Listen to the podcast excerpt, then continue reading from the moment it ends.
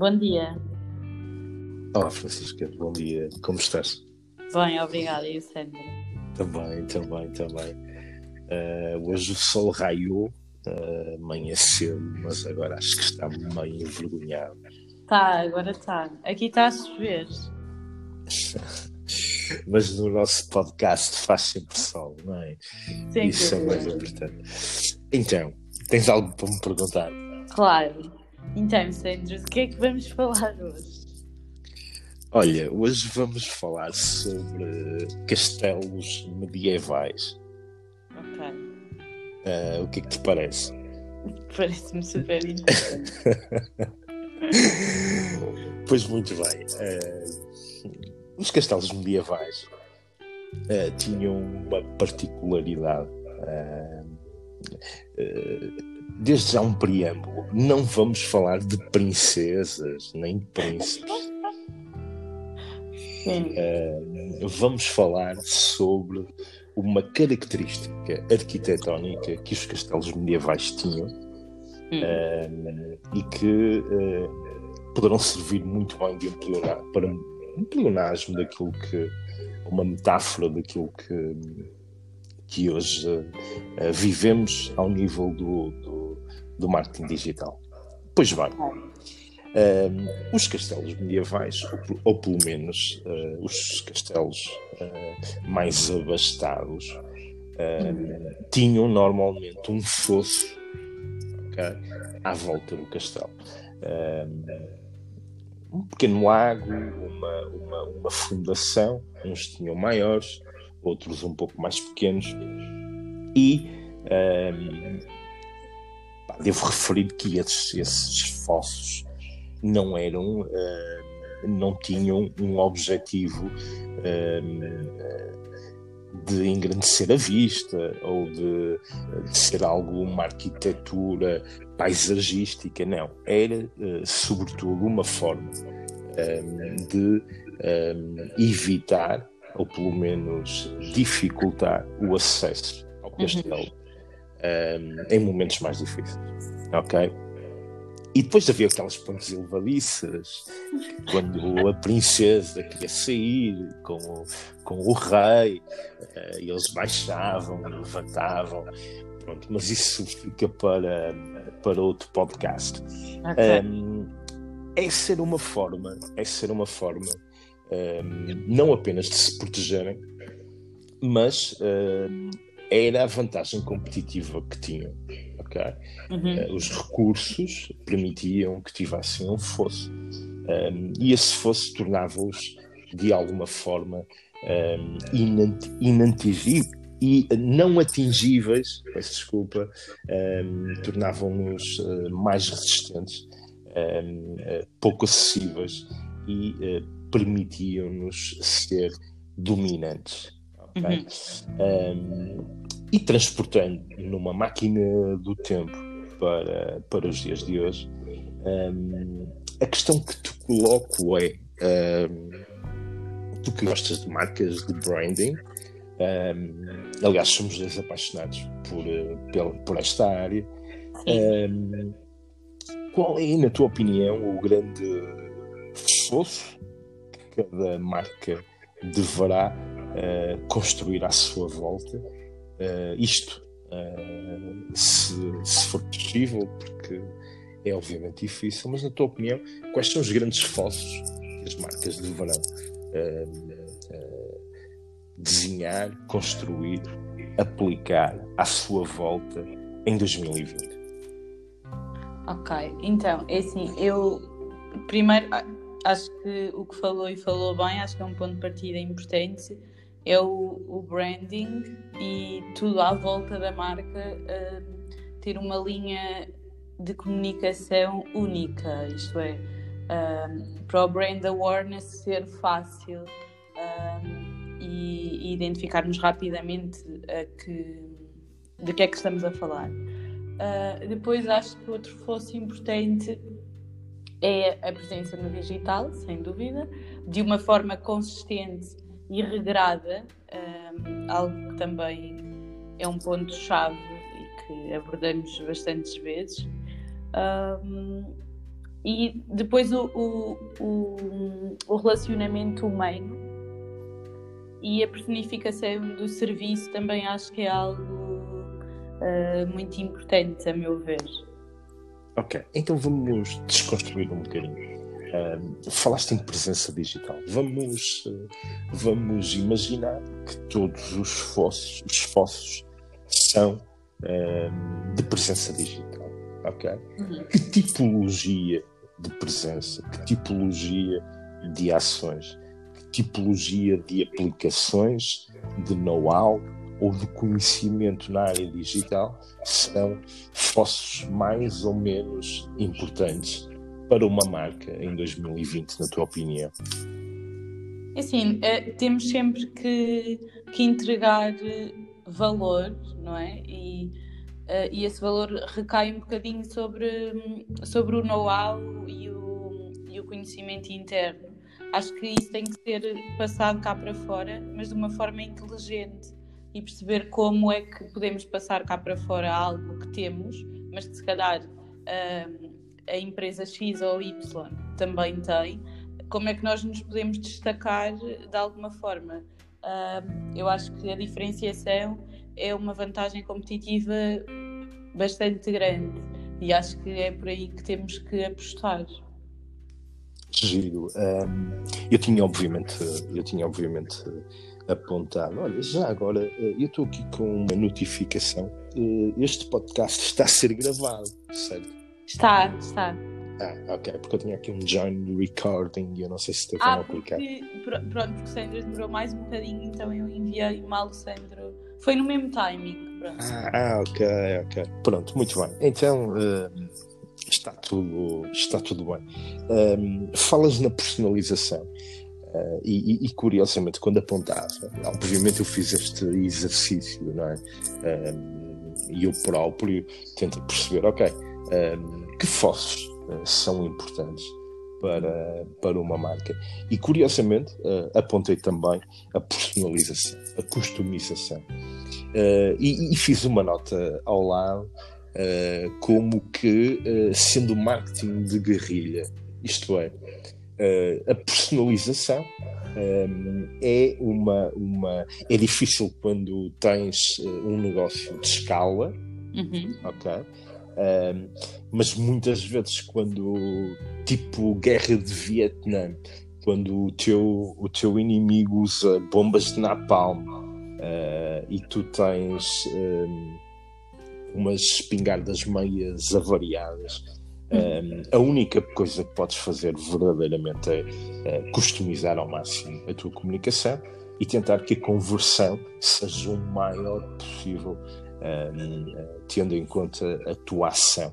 E por isso, sem dúvida, concordo contigo, um, a customização, a personalização, o marketing de personalização é, hoje por hoje, um, é fundamental.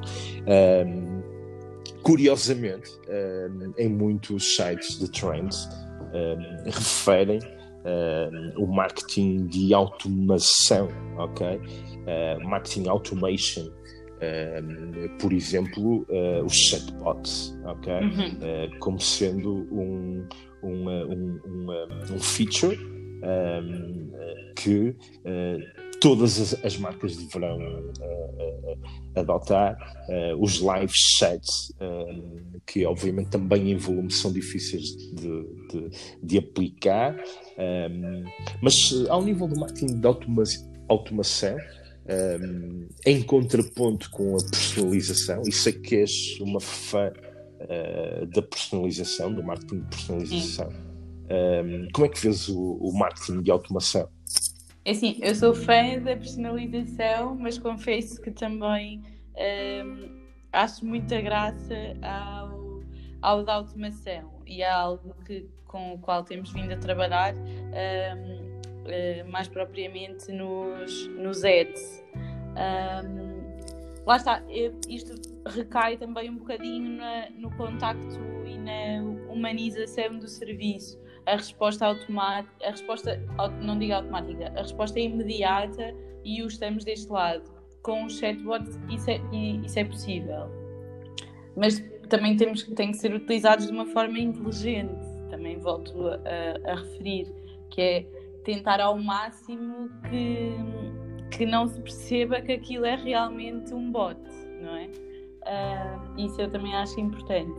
E, depois... e, e aí entra, entra a questão da, da, da, inteligência, da inteligência artificial. Exatamente. Uh, que, é, que é obviamente um know-how escasso uh, e precioso aos hoje. Mas, mas continua, desculpa. Sim, e depois a partir daí um, conseguir pegar na, na, informação que nos chega e trabalhá-la aí sim, a partir daí um, na personalização.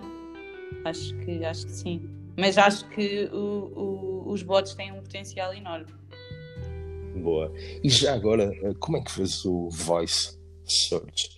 Um, que é algo que nos, que nos, uh, que nos une neste, neste, neste nosso desígnio, uh, que é a voz uhum. e a comunicação por voz.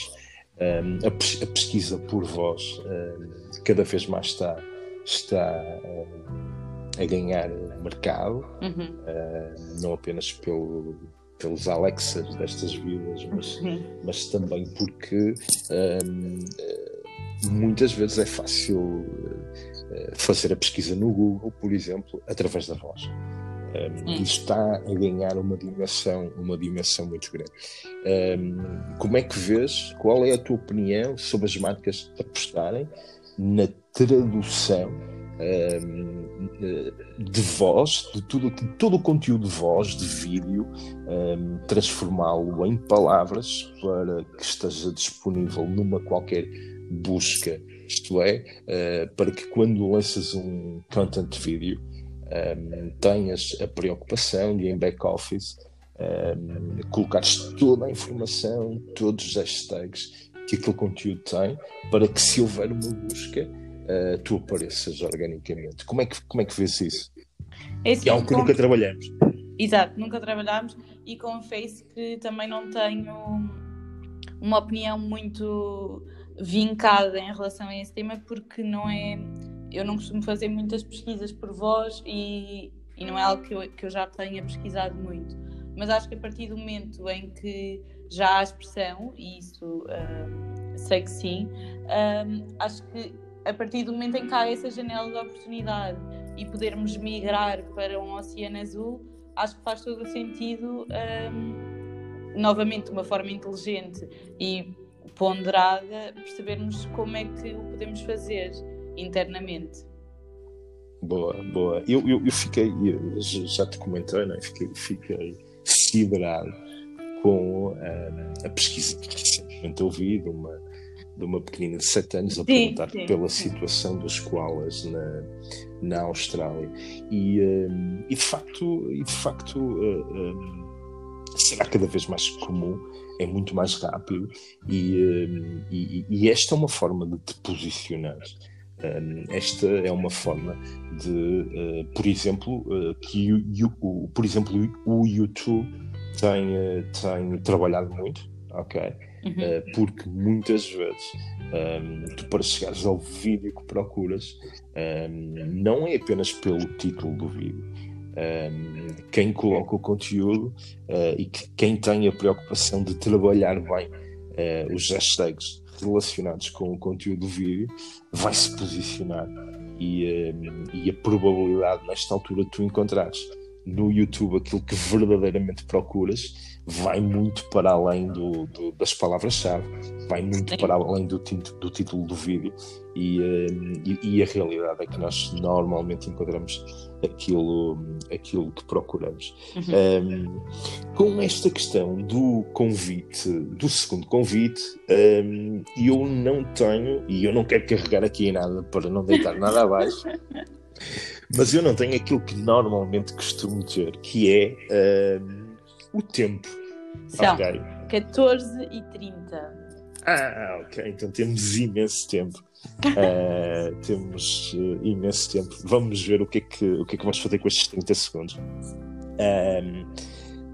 E eu queria, e da minha parte, antes de terminar, e hoje que fizemos no nosso Secret Tips number 5, correto? Yes. Um, hoje viajamos no, no tempo Hoje fomos à época medieval e agir é perceber como um, as vantagens competitivas, a diferenciação um, e a forma como tu falavas de encontrarmos o nosso Oceano Azul uhum. se mantém passado 500 ou 600 ou 700 anos. Um, em condições distintas, em momentos de história distintos, um, mas esta foi sempre uma, uma, uma preocupação. Por isso, uh, este é o meu secret tip de hoje. Um, construam um, à, vol à, volta das vossas marcas. Uh, não se esqueçam das pontes elevadiças, de outra forma também não conseguem passar para o mercado. Uh, e, uh, e deixaremos as histórias das princesas e dos príncipes para, para outro dia. Uhum. o que é que queres dizer? Eu acho que ainda temos tempo para finalizares assim em grande.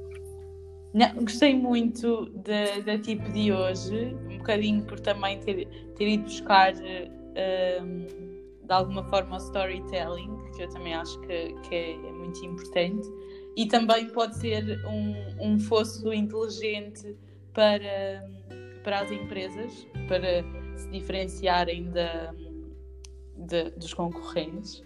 Um, e acho que sim, acho que foi uma boa tip. E amanhã haverá a sexta.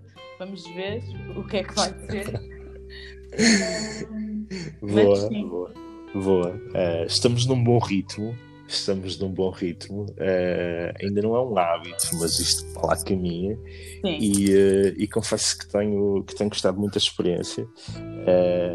e, e o facto de dia sim, dia não termos o ónus do Secret Tip torna tudo isto mais, uh, mais giro e desafiante.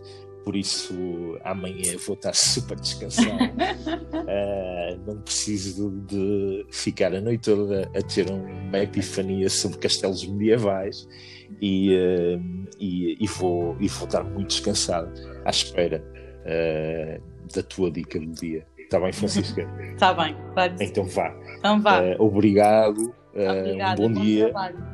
Bom trabalho. Tchau, Obrigada, tchau, tchau.